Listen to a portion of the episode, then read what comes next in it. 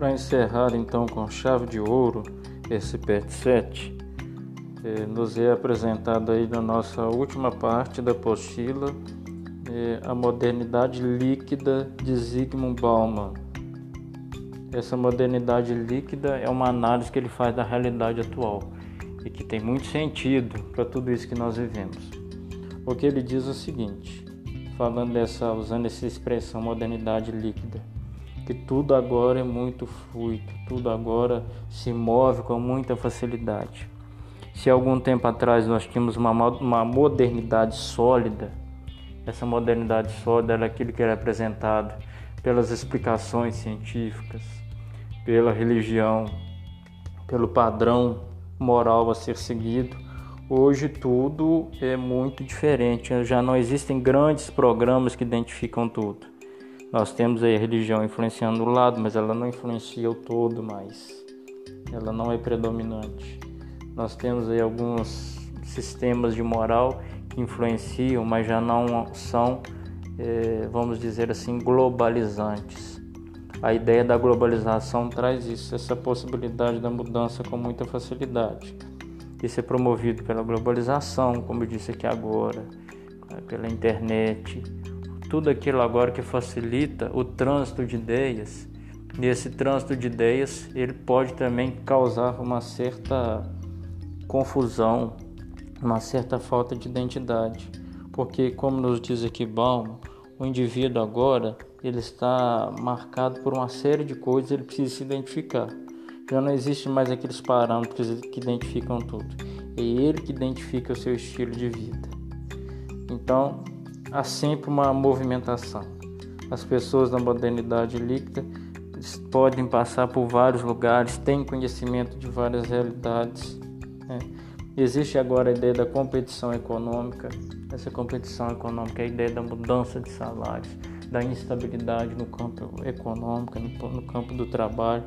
Tudo é imprevisível agora, tudo está em movimento. Antes as pessoas faziam um plano para o futuro.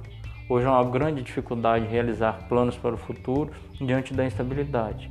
Há pessoas que nem pensam mais no futuro, as que buscam viver o agora, a ideia do, do imediatismo, de viver aquilo que se me apresenta.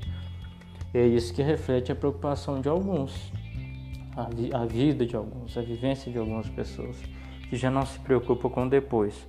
Quando ganham dinheiro, gastam tudo de uma vez. Quando estão no envolvimento com a pessoa, vivem aquilo com intensidade porque não sabem se aquilo irá continuar. Estão no emprego, mas se não gostam, tentam mudar, dão um jeito se não conseguem mudar para outro, saem e vivem sem o emprego, buscam outras maneiras de viver. E essa é a ideia da fluidez da modernidade. Então não existe mais um parâmetro que identifica tudo, mas isso causa também problemas.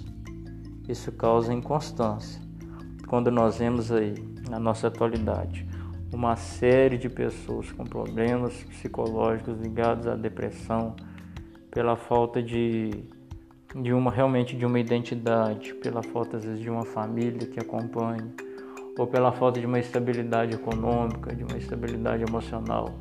Isso tudo se deve a toda essa situação de agora que não traz um parâmetro fixo que identifica tudo. Então a pessoa tem um certo tipo de problema espiritual, ela tem um campo de respostas que lhe são apresentadas. Se a pessoa tem um problema econômico, ela também tem um campo de respostas que lhe são colocadas. Mas qual buscar? Qual é a resposta correta? Quando hoje não se fala de exatidão. O que é a verdade hoje? Quando nós temos verdades. Quando descobrimos que uma verdade não pode ser absoluta. O que é correto viver numa sociedade como a nossa? o que é correto viver na família, o, o, que é correto viver nas amizades, o que é correto viver nas relações quando não há um parâmetro, quando eu tenho que definir é, diante de tantas situações aquilo que eu preciso buscar. Isso é o que causa muita instabilidade em nosso tempo, que causa uma série de, de situações que levam o ser humano a, a, a se preocupar e a se ver perdido diante de tantas respostas. Nisso, Sigmund Bauman foi mestre ao analisar tudo isso que nós estamos vivendo agora. Será que é possível buscar é, uma fundamentação, buscar um porto seguro diante de tantas coisas que estão acontecendo agora? Será que é possível restabelecer a ordem e viver uma vida tranquila? Será que é possível a estabilidade de uma vida econômica, de uma vida social, de uma relação amorosa em tempos como os nossos? Pensemos nisso e levemos adiante eh, buscando dar respostas para os desafios que nos, que nos são colocados.